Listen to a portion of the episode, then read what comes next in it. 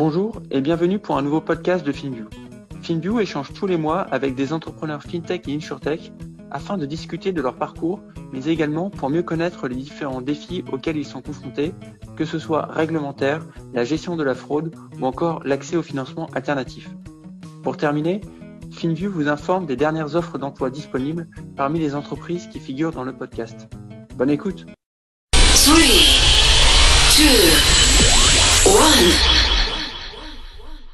Bonjour Jean-Charles, c'est un plaisir de t'avoir sur le 17e épisode de FinView. Euh, pour commencer, peux-tu retracer ton parcours jusqu'au lancement de Cover? Bien sûr, bonjour William et ravi d'être euh, sur ce podcast. Donc moi c'est Jean-Charles, je suis le cofondateur de, Cover que j'ai fondé avec euh, Quentin Coleman en 2016. Alors mon parcours avant Cover est un parcours un peu plus financier, je dirais. Donc j'ai fait euh, toute ma carrière en private equity. Donc j'ai commencé chez les consultants, euh, chez Bain, euh, où j'allais due diligence. Et puis j'étais dans un fonds PI Benelux. Et puis j'ai fait 4-5 ans de PI à Hong Kong. Donc, assez passionnant on faisait des deals au Japon, en Chine et tout ça. Euh, et alors, en fin 2015, on a vu l'opportunité dans l'insurtech, où le mot insurtech n'existait pas encore, ça faisait encore partie de la fintech dans le temps, avec Quentin, et on s'est lancé euh, dans l'aventure en 2016. Et euh, voilà, ça fait cinq ans maintenant, plus de cinq ans qu'on travaille sur Cover, et on a bien, on a bien avancé. On va être près de 150 personnes début d'année prochaine. Super, et juste par curiosité, comment vous vous êtes euh, rencontré avec Quentin? Alors Quentin et moi, on se connaît euh, depuis l'université. On se connaît très bien même. On a, euh, comme on dit en Belgique, coté ensemble. Donc ça veut dire vivre ensemble pendant qu'on était à l'université, mais aussi après dans nos premiers jobs. On était témoins de nos mariages respectifs. Donc on se connaissait vraiment bien. On s'est toujours dit qu'on allait faire quelque chose. Euh, on a tous, tous les deux été dans des carrières un peu plus traditionnelles au départ. Donc moi, comme je disais, euh, du côté financier, Quentin a été travaillé chez Allianz où il était rapidement sur les slides euh, pour devenir le CEO d'Allianz Benelux. Et donc Quentin a une très très grande connaissance de l'assurance en général et on a décidé fin 2015 de, de se lancer dans l'aventure et en gros de construire ce qui était à l'époque le Stripe de l'assurance. Ok. Bah, justement, pour, euh, pour faire le, le, pont, est-ce que tu peux nous présenter Cover, la solution, euh, les, différents produits que vous proposez, puis éventuellement, tu vois, votre typologie de client, enfin un petit peu de détails sur ces, sur ces points-là? Ouais, bien sûr. Euh, donc Cover, comme on disait, c'est une insurtech belge. On va être bientôt 150 personnes, surtout basées à Bruxelles avec un bureau à Londres. on a un million de clients dans 32 pays européens. Euh, et la façon dont on pitch la boîte un peu aujourd'hui pour essayer d'expliquer, c'est de dire, mais si tu regardes l'économie en général, la tech, c'est plus une verticale. Euh, C'était avant une verticale dans l'économie. Aujourd'hui, la tech, c'est vraiment une horizontale qui passe à travers toutes les verticales différentes de l'économie. Et c'est un peu une, lame de fond, si tu veux. Euh, et tous les acteurs qui sont en train de gagner sur cette horizontale de tech, hein, et ça peut être euh, euh dans l'industrie de la banque, donc dans les fintech, euh, mais dans le moteur aussi. Tous ces gens ont besoin de solutions assurantielles, euh, ou bien pour embed de l'assurance, ça veut dire inclure de l'assurance dans leurs produits pour améliorer leurs produits ça, ou bien pour cross-seller, upseller de l'assurance. Et quand on pense à tous ces acteurs tech, ben, en fait, l'assurance doit être deux choses pour eux. La première, elle doit être digitale, et la deuxième, elle doit être multi-pays, pas d'européenne minimum. Et si on regarde euh, l'industrie traditionnelle de l'assurance, ben, en fait, un, ils sont pas digitaux ou, très peu, et deuxièmement, et aussi important, en fait, ils sont fondamentalement locaux. Donc, euh, il faut bien comprendre qu'un assureur, en fait, c'est euh, en fait un holding financier qui détient par exemple Allianz euh, Bruxelles, Allianz Paris, Allianz Amsterdam. Mais Allianz Paris et Allianz Bruxelles, c'est deux boîtes qui n'ont rien à voir à part le logo ensemble. Et donc pour quelqu'un qui veut introduire de l'assurance dans son offre pour cross-seller, upseller, embed, c'est très compliqué parce que un, c'est pas digital et deux, il devrait reconstruire sa bloc par bloc. Et donc, Cover, ce qu'on a fait, c'est qu'on a reconstruit un assureur 100% digital en commençant d'une feuille blanche et on va faire tous les métiers de l'assurance sauf le portage de risque. Donc, ça veut dire qu'on crée les produits nous-mêmes, donc toute l'infrastructure légale, l'infrastructure réglementaire autour d'un produit assurantiel. on crée la tech nous-mêmes, donc c'est une, plateforme OpenAPI avec des, white label front-ends. C'est presque un, SaaS interne d'une certaine façon. Aujourd'hui, on est capable de créer un produit assurantiel en quelques jours ou max quelques semaines pour n'importe quel produit en Europe. Euh, et on va gérer une grosse partie des sinistres et de la vie opérationnelle d'un contrat assurantiel aussi euh, chez Cover. Donc c'est vraiment toute la chaîne de valeur assurantielle. La seule chose qu'on va pas faire, c'est porter de risque. Et là, on a euh, 10 partenaires assurantiels derrière nous, des assureurs, des réassureurs, et qui vont alors nous prêter leur licence et surtout leur balance sheet. Comment est-ce qu'on distribue ces produits? Ben, au fait, on va faire des propositions à toutes ces verticales de la nouvelle économie et alors dérouler dans ces verticales. Typiquement, on a commencé par la gig où on a signé Deliveroo, on a signé Walt, il y a quelques très beaux qui arrivent euh, bientôt seront live. On a, par exemple, dans la fintech, Revolut, Moniz et, d'autres qui sont en train d'arriver. On est très fort dans l'e-bike. Et on vient de lancer une très belle solution avec un acteur très connu américain des voitures. On va faire une grosse partie des assurances pour eux. Merci beaucoup pour euh, cette introduction. donc, tu as touché à pas mal de points dont j'aimerais rediscuter, notamment déjà sur la, le statut de cover. C'est-à-dire que, comme tu l'as dit, sur la chaîne de valeur de l'assurance, tu as donc réassureur, assureur, courtier et MGA, ce que vous êtes, il me semble. Et puis après, tu as les distributeurs. Tout à fait. Ce qui m'intéresse, c'est euh, quand on est euh, une nouvelle boîte et qu'on veut être MG, euh, comment vous établissez des partenariats avec les assureurs? Est-ce qu'il y a une difficulté particulière à les convaincre? Est-ce qu'ils cherchent vraiment à comprendre? Donc, juste sur ce premier point-là. Et puis après, j'aurai une autre question sur le, sur le prix. Bien sûr. Donc, en effet, Cover, on est un MGA, hein, donc on est, on est ce qu'on appelle agent non lié. Bon, ça veut dire qu'on est une, sorte de super digital MGA. Alors, euh, ça a l'avantage que tu peux passeporter à travers toute l'Europe, ok, assez facilement. Euh, la seule chose qu'on n'a pas, évidemment, c'est la licence d'assureur. On n'est pas assureur nous-mêmes. Et donc, on va trouver des assureurs des réassureurs qui veulent bien travailler avec nous. Alors, euh, nous, on en a plus de 10 où on est accrédité, si tu veux. c'est un exercice très compliqué à faire parce que beaucoup d'insurtech n'en ont qu'un, maximum deux. Nous, euh, on en a une dizaine, ce qui nous donne extrêmement de flexibilité sur euh, dérouler des gros programmes pan-européens avec les différentes licences, les différents appétits au risque. On, est, on était la première insurtech mondiale à être, à être accepté en 2016 par euh, la Lloyds of London. Et de là, on a déroulé, on a fait Minicré et tout ça. Et maintenant, on travaille avec tous les acteurs de la place. Mais c'est un jeu de confiance et c'est un gros jeu de due diligence des assureurs sur toi.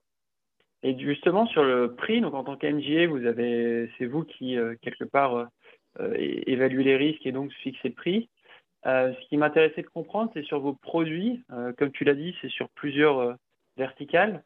Est-ce que pour le pricing, c'est de la donnée liée la donnée historique qui est liée à une catégorie précisément ou est-ce que c'est spécifique à chaque client? Par exemple, euh, est-ce que si tu as euh, Deliveroo et Uber Eats et un autre, ce sera le même prix ou euh, parce que c'est une catégorie qui est liée à la, à delivery de food ou est-ce que c'est vraiment spécifique aux données des uns et des autres? Alors, c'est pour les gros programmes, quand on déroule un Deliveroo ou un Walt et tout ça, ce sera spécifique aux clients. Euh, car chaque client a un profil de risque différent, euh, travaille avec des coursiers euh, différents dans différents pays, a une manière de travailler. Donc, il y aura toujours un pricing qui sera un petit peu spécifique. Il y a beaucoup de similitudes, bien sûr, et de choses, beaucoup de choses de briques qu'on réemploie, mais il y a toujours un pricing qui est adapté aux clients et au segment de marché et au segment de risque. Justement, sur euh, les, différents produits. Euh, tu disais tout à l'heure que le processus de construction d'un produit est assez rapide. Est-ce que tu peux un petit peu détailler ça, c'est-à-dire la, timeline et puis surtout comment vous l'effectuez? Par exemple, est-ce que vous devez avoir l'accord de, vos partenaires assureurs ou pas? Et puis après, comment vous faites aussi le choix des segments? Oui, bien sûr, c'est une très bonne question. Alors, euh, nous, on a décidé d'être dès le premier jour agnostique par rapport au produit et par rapport au pays. Parce qu'on croit très fortement qu'en fait, il y a la, vraie opportunité ici dans l'InsurTech, c'est de construire cet assureur 100% digital qui est pan-européen, voire mondial à un moment, même si on n'a pas la balance sheet. Alors, comme je te disais avant, on a quatre verticales sur lesquelles on, on se focalise. Alors, la création d'un produit assurantiel, la première chose qu'on va faire, nous, c'est de trouver le partenaire, le partenaire commercial qui veut faire de l'assurance. Une fois qu'on a le partenaire, on va co-créer avec le partenaire euh, un produit assurantiel. Et donc, on va faire toute l'infrastructure légale, l'infrastructure assurantielle et, autres, une, bonne partie du pricing, on va faire la tech. Et puis, on va se retourner, on va proposer ce produit euh, aux différents assureurs derrière nous. Euh, et là, on va, on va rentrer dans une sorte de négociation où euh, ils vont nous donner l'autorité de dire, mais écoute, tu peux faire euh, pour 100 millions d'assurance vélo en Europe cette année. Ça, c'est le framework légal, ça, c'est le framework pricing. Et, de, là, de, là, on peut commencer à souscrire du risque assurantiel. Ok, très clair. Et concernant la gestion des claims et le customer service, est assez impressionnant, c'est euh, comment vous arrivez à gérer euh, avec consistance euh, cela, alors que vos clients sont justement pan-européens. Tu citer Deliveroo ou Revolut. il y a énormément de clients derrière sur différents pays. donc j'étais juste curieux de comprendre comment vous étiez organisé au niveau Ops à ce sujet. Oui, donc on a une très belle organisation Ops chez nous écoute, ce que tu dois comprendre, c'est que historiquement, les, assureurs font ça localement, pays par pays, ou travaillent avec ce qu'on appelle des TPA, qui sont des boîtes spécialisées dans la gestion opérationnelle et, euh, des contrats assurantiels et des sinistres. Le problème de ça, c'est que nouveau, c'est local. Et donc, tu n'as pas de consistance du tout entre euh, le service qui pourrait être proposé euh, par AXA France ou le service proposé par AXA Allemagne. Et donc, nous, on a dit, si on veut avoir un service consistant pour tous les clients. En fait, euh, comme toujours, si on, veut bien faire les choses dans la vie, il faut les faire soi-même. Et donc, on a construit tout ce, bloc opérationnel et ce bloc, euh, cette brique euh, sinistre. Et nous, on a dit, bah, il faut faire ça de façon centrale à Bruxelles, ok? Où là, on a des gens qui parlent toutes les langues européennes. On a digitalisé un maximum tous les flots.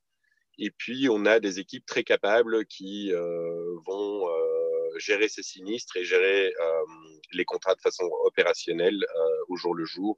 Tout ça est traqué, c'est fait de façon 100% digitale et on a 90, 95% de euh, customer satisfaction grâce à ça.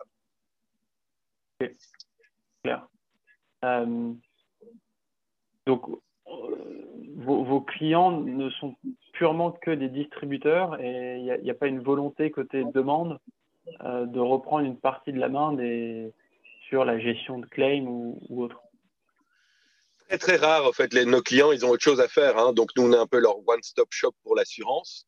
Euh, et la dernière chose qu'ils veulent, c'est commencer, et ils n'ont d'ailleurs pas le droit, hein. il faut une délégation d'autorité pour gérer les, sinistres, ce que nous, on a euh, obtenu pour une bonne partie des lignes de produits qu'on a.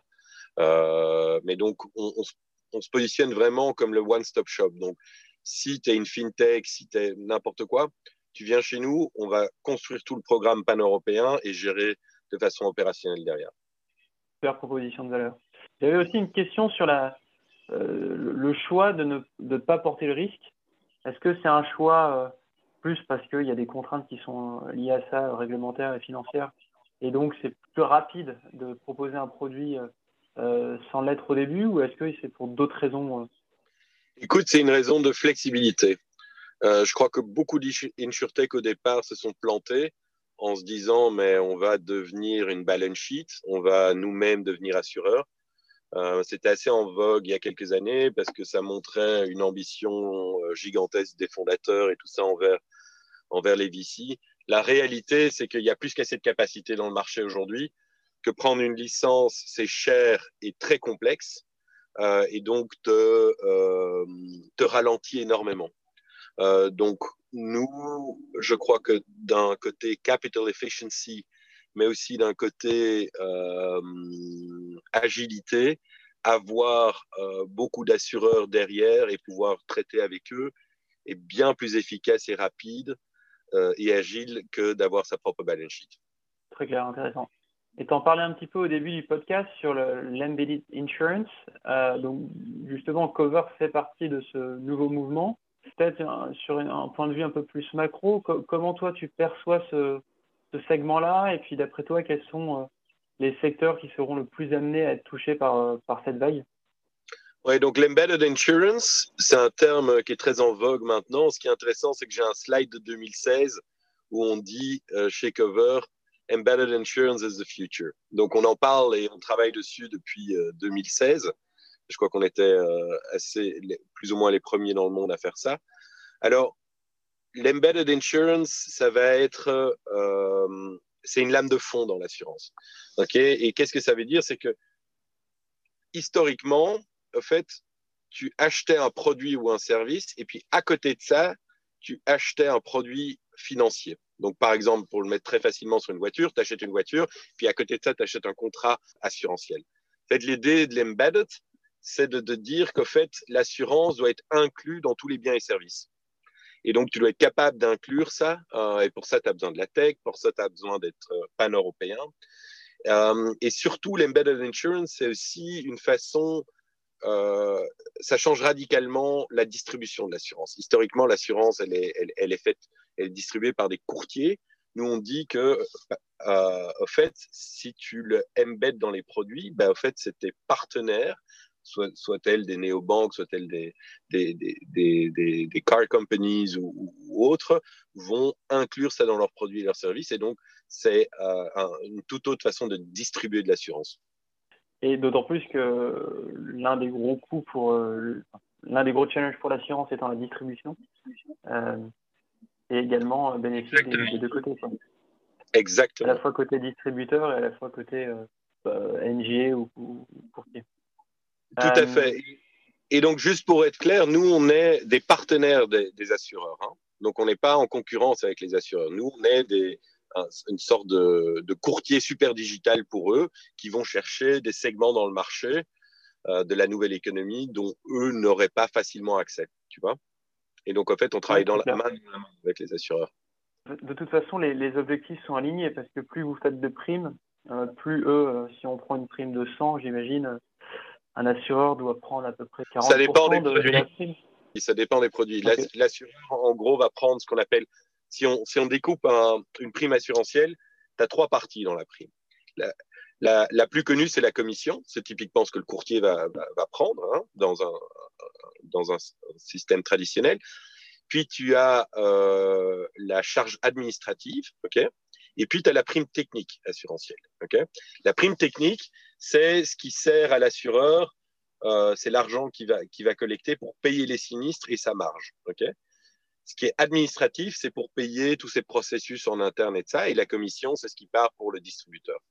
Ben, nous, au fait, la seule chose que les assureurs prennent euh, dans notre modèle, c'est la prime technique. Et un dernier volet sur le, du, podcast qui est toujours sur le recrutement. Donc vous, vous êtes basé en, Belgique. Est-ce que tu peux nous parler un petit peu de l'écosystème euh, local? Euh, Donc vous êtes basé à Bruxelles et, et puis du pool de talents qui se trouve là-bas. On sait qu'il y a une partie des e-founders qui sont aussi localisés à Bruxelles, il me semble. Oui, donc je serais curieux d'en apprendre un petit peu plus sur cet écosystème je crois que c'est un avantage considérable pour nous dans, dans le marché actuel d'être euh, d'être à Bruxelles. Donc, on a un écosystème tech qui est moins évolué que, que l'écosystème typiquement parisien ou londonien ou, euh, ou allemand à Berlin. Euh, L'avantage que ça a, c'est qu'on a moins de concurrence. Euh, donc, euh, pour l'instant, il y a plus ou moins euh, une levée de fonds de 100 millions par semaine à Paris, j'ai l'impression. On a moins cet effet à Bruxelles et on a un très très bon nom en Belgique. Euh, en tant que cover, cover est assez connu, euh, sûrement dans le monde de la tech, on est hyper bien positionné et il y a énormément de talents en Belgique. Euh, historiquement, on est un pays très d'ingénieurs, mais aussi de, plein d'autres métiers, assurantiels aussi. Et donc, on est capable de recruter très bien et très, de façon très efficace les meilleurs talents du marché. Le recrutement, c'est moins un, problème pour nous, je crois, que, que beaucoup de, de startups pour l'instant. Ouais, c'est vrai qu'en ce moment, il y a une vraie tension sur le marché, en tout cas, ah, en tout cas pour Paris. Euh, pour Paris, c'est vraiment compliqué. Euh, j'imagine que c'est le cas également pour l'Allemagne et, et, les UK. Euh, mais donc, J'espère s'il y a moins ce, challenge-là pour la, pour la Belgique. Il y a moins ce challenge en Belgique, euh, même si je sens aussi le marché, euh, ouais, c'est concurrentiel. Quoi. Mais, mais pour l'instant, on, on, le gère très bien et on n'a pas de vrais gros problèmes à recruter. Ok. Bah, justement, pour rebondir là-dessus, euh, est-ce que vous, avez, vous allez avoir des postes ouverts pour l'année qui arrive? Et si oui, dans quel domaine? J'ai 50 postes ouverts pour l'instant. Donc, si quelqu'un euh, voudrait rejoindre Cover, euh, mais n'hésitez pas d'aller euh, sur notre page LinkedIn il y a tout, ou sur notre website, il y a tous les postes ouverts. Alors, c'est très large. ça va de tous les métiers de la tech, donc tous les développeurs, les ingénieurs, les testeurs, les Scrum les, et autres. en passant par le légal et l'assurantiel. Donc, nous, on, a on est tout autant une équipe enfin une, boîte tech qu'une boîte légale fondamentalement dans ce qu'on fait. Donc, il y a pas mal de positions en légal et légal assurantiel, je dirais. Et puis, tu as des positions en marketing, tu as beaucoup de positions en vente B2B. Ça, c'est peut-être le, le plus dur à trouver. C'est des bons business developers B2B. Euh, parce que ça demande euh, des gens qui sont capables d'aller signer des gros clients. Euh, mais donc, il y a, y a, vraiment, à travers toute la boîte, en opération, évidemment, il y a des gens, donc c'est très varié. Ok. Si les personnes de l'audience se peut intéresser, ça peut être une aventure sympa, je n'en doute pas. Pour le coup, pour le coup, c'est une vraie aventure, quoi. Merci beaucoup, Jean-Charles. C'était un, plaisir de t'avoir avec nous. Et puis évidemment, je ne manquerai pas de suivre l'aventure, la suite de l'aventure de Cover. Et puis, je vous souhaite à tous le meilleur. Écoute, c'était un plaisir, William, et euh, à très bientôt. Hein. Ouais, merci. Ciao, bye.